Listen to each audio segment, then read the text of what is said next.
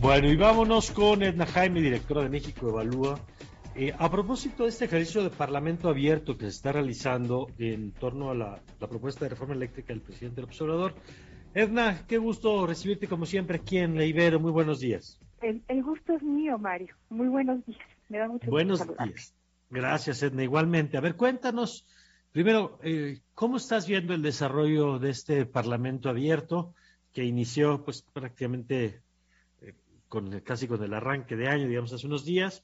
y en donde eh, pues diversas voces han planteado su, perspectiva de los pros y contras de la reforma propuesta. Mira, Mario, lo primero que te diría es que es lo que se está discutiendo en este momento en ese Parlamento abierto es fundamental para el país, eh, porque eh, lo que está en juego es que los mexicanos contemos con electricidad, electricidad a precios competitivos, pero también que tenga una producción eficiente, eh, eh, amigable con el ambiente, sustentable, limpia, y, que pues la producción eh, de energía eléctrica satisfaga todas nuestras necesidades, que son muchas, desde las empresas hasta los mexicanos que la consumimos en nuestro hogar. veo de alguna manera como un parlamento con dados cargados. Espero que el Parlamento abierto nos permita, Mario, realmente hacer una construcción, pues de, alguna manera colectiva, de la definición del problema, de dónde está el tema central y qué necesitamos para resolverlo.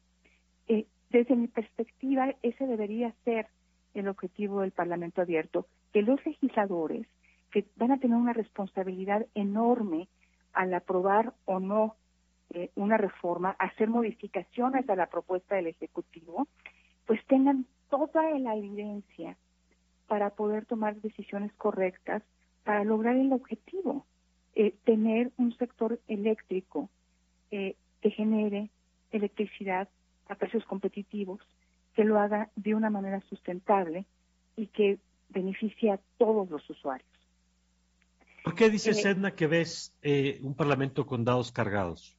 Mira, eh, me preocupó mucho enterarme de lo que pasó, por ejemplo, con el Consejo Coordinador Empresarial. No entendía bien, no entendí bien qué estaba sucediendo, pero eh, pues conforme pasan los días se va aclarando lo que sucedió.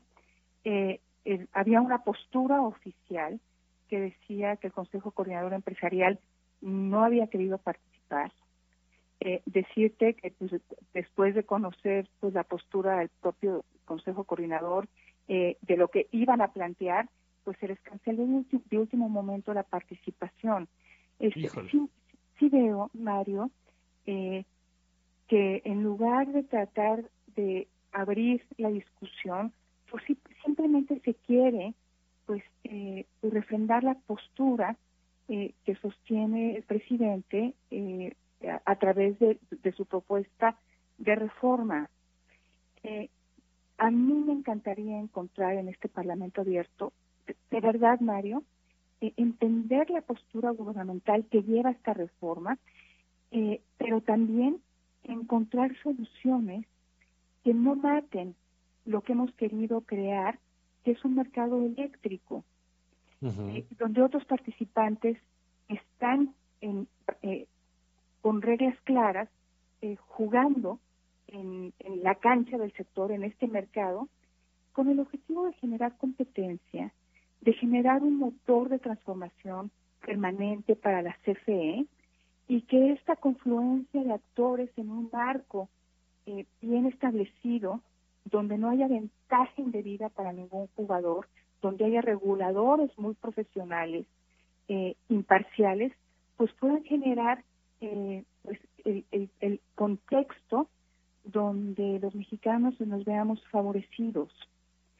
Eh, nosotros no queremos que desaparezca la CFE. Mira, eh, en México Evalúa, si ha habido una institución que quiere que las empresas productivas del Estado se fortalezcan, somos nosotros. Sí, sí. Pero también creemos que para tener un sector eléctrico robusto que cumpla con las necesidades de la economía y la sociedad mexicanas, eh, pues sí necesitamos de otros jugadores, pero lo digo, en un marco donde nadie abuse, bien complicado, Mario. estamos hablando de, tener eh, mercados con, con reglas claras, son cosas sofisticadas que están planteadas, que ya las tenemos. Habría que afinarlas, habría que ver dónde está el problema.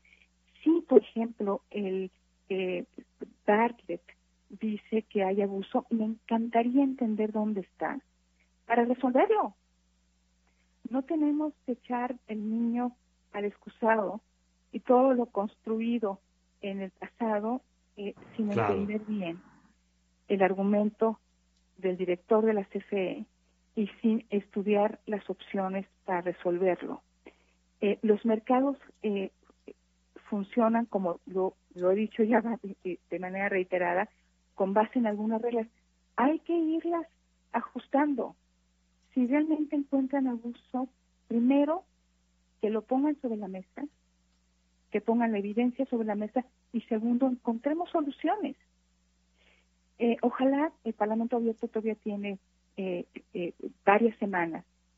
ojalá y que logremos a través de este Parlamento Abierto escuchar todas las voces, escuchar planteamientos de expertos, son cosas muy finas y sofisticadas y, tratar eh, de conciliar las posturas, Mario, no para que nos quede un Frankenstein, sino para eh, pues encontrar la modulación, eh, las reglas, la capacidad del Estado para regular el mercado que nos lleve pues a lo que hemos estado buscando desde hace muchos años. Decirte que desde el 2000, desde el gobierno de Vicente Fox, estamos tratando de encontrar eh, la cuadratura del círculo, esta solución eh, sustentable y definitiva para que los mexicanos tengamos energía eh, que sostenga nuestro crecimiento económico, nuestro progreso, pero que esté también, que llegue a cada hogar mexicano de manera a precios competitivos. Edna, buenos días. La saluda Ricardo García. Veía, siguiendo con esto que apunta, es que, bueno, una de las preocupaciones, por supuesto, de México Evalúa es que con esta propuesta se elimine la competencia económica, se genere un monopolio, pero creo que otro aspecto muy importante es, lo cierto es que los costos de generación de la CFE son mayores que los de la iniciativa privada. Y esto de alguna manera se tiene que ver reflejado en mayores precios finales, ya sea a través de subsidios o la fórmula que quieran. Entonces, Creo que sin duda esto también para el bolsillo de los mexicanos y las mexicanas es va a afectar los precios generales de la economía si ponemos al CFE al centro de la ecuación y creo que es muy válido tener esta inquietud como ciudadano de este país. Mira, Ricardo, ya, eh, estás planteando un punto bien importante.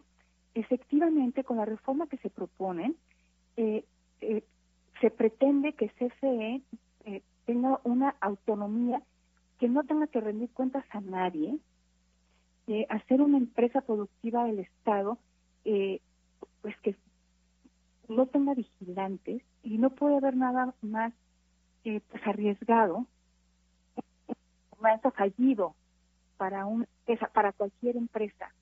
Decirte que el impacto presupuestal, que de hecho no está considerado en el presupuesto de, de este año, el 2022, sería enorme.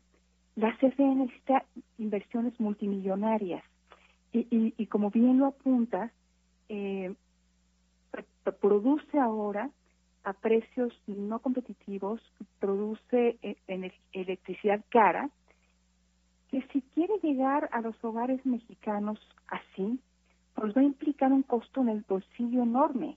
Es un impacto en, en las economías familiares enormes. Hemos tenido por años subsidios eléctricos, estos han ido incrementando año con año, no hay manera de sostenerlos, no, no tenemos el espacio fiscal para sostener ese subsidio. Entonces, en beneficio de todos, pues sí necesitamos que pues otros actores en el sector participen, que la CFE vaya modernizando algunas de, sus plantas eh, paulatinamente, que con la presión de la competencia encuentre, se vea obligado a un, un, esfuerzo de gobierno interno, de gobernanza, que lo lleve a ser más eficiente. De no ser así, regresamos al esquema de monopolio. Eh, los monopolios pues tienden a abusar del consumidor y un monopolio que no tenga ningún control pues tendrá todos los incentivos eh, a abusar del consumidor o a requerir de un subsidio que no hay manera que lo sostengamos, además de que es un subsidio regresivo, beneficia a quien más consume electricidad. Entonces, no, no es el mejor escenario. Esperemos que, con estas discusiones, eh, pues estos elementos que creo que pueden ser nocivos para el consumidor, eh, pues se eliminen y que tengamos eh, pues discusiones que nos lleven a partir de la evidencia a tomar buenas decisiones. Ojalá que los legisladores estén abiertos a esto, oídos los de Morena, porque si no vamos a retroceder muchos años en el tiempo y vamos, nos va a costar mucho trabajo recuperar eh, lo que perdamos. He escuchado economistas muy serios decir que si se aprueba la reforma en sus términos, México queda lisiado. Vaya. Bueno, vamos a ver cómo se desarrolla, si se escucha. De esto tendremos más información más adelante con Iván Melgar, también sobre el clima en el que se está desarrollando esto. Ya nos decía Edna lo de CFE, pero ayer también en esta lógica de señalar personas más que argumentos, que lo hemos visto en otros espacios. Pues seguiremos sobre el tema, Edna. Muchas gracias. Gracias, Mario. Les mando un abrazo. Gracias, Mario gracias. Ricardo. Gracias, Edna Jaime, directora de México Evalúa. 7 con 43. Nivel de, nivel de reflexión. Bueno, y vámonos con Ernesto López Portillo, usted lo conoce bien, coordinador del programa de seguridad ciudadana de la Universidad Iberoamericana, con este tema,